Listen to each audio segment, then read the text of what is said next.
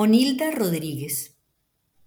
Cuando Onilda Rodríguez tenía ocho años, el fique todavía no se cultivaba en la mina, el resguardo indígena Cancuamo, donde vivía con su familia y en donde nació. Entonces su madre, Sixta María Mendoza, le enseñó a tejer con las fibras que sacaban del plátano y así, sin desperdiciar el escaso fique, Onilda dio sus primeras puntadas. No todos sus quince hermanos y hermanas aprendieron a tejer, pero a ella le interesaba todo el proceso, hilar, empatar, tinturar y hacer distintos diseños y puntadas. A las mochilas que hacían les llamaban arroceras, pues se intercambiaban por libras de arroz. La mochila tradicional cancuama es la de fique blanco. Ahí se cargaba todo y era común usar más de una mochila, entre pequeñas y grandes. Cuando alguien sale sin mochila, sale sin esperanza, dice Onilda. En ellas se llevan los guineos, la yuca, el café y el pan, y en el caso de los hombres, el poporo, recipiente ceremonial, y el ayo, que es como se le conoce en esta región a la hoja de coca. Hasta los niños y niñas se cuelgan la mochila.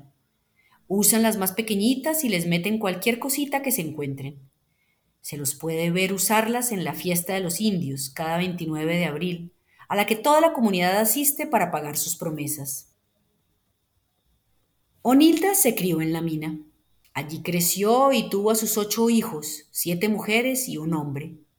En el 2000 decidieron irse a Valledupar, desplazados por la violencia y el miedo que inundaba el ambiente. Antes de tener que irse, Onilda ya se había asociado con otras tejedoras, les había enseñado a tinturar con anilinas y a hacer puntadas. Una vez en Valledupar, siguieron trabajando juntas, se apoyaban y ella las motivaba para que siguieran tejiendo y comercializando sus artesanías. De vuelta en la mina, a donde Onilda y su familia pudieron regresar años después, todavía sigue en pie su grupo de artesanas. Actualmente se organizan y se reparten las labores. Son aproximadamente 50 mujeres. En el grupo hay quienes tejen en fique, en lana de oveja o de alpaca, quienes hacen mochilas grandes o pequeñas, y quienes hacen solamente gasas. Entre todas van aportando. Las siete hijas de Onilda Rodríguez conocen el oficio artesanal. Las crió en lo que ella llama la Universidad Ancestral, donde les enseñó a tejer y a cocinar. Además de tejer las mochilas, las decoran con semillas que recogen del territorio, hacen collares y pintan sobre tela. Y como ella, enseñan lo que saben. Hoy en día son las encargadas de comercializar lo que la propia Onilda hace y han tenido la oportunidad de ir a Bucaramanga, Santa Marta, Cartagena, Cali, Medellín, Chile y España a exhibir sus artesanías. Si visitas a Onilda Rodríguez y su familia de artesanas, además de conocer de cerca su habilidad en la tejeduría, podrás probar las delicias que se preparan en la mina.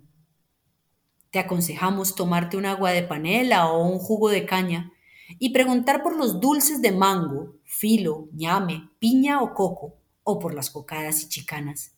También por las almojábanas, cuya receta Onilda y sus compañeras del municipio aledaño de Atanques han estado interesadas en rescatar.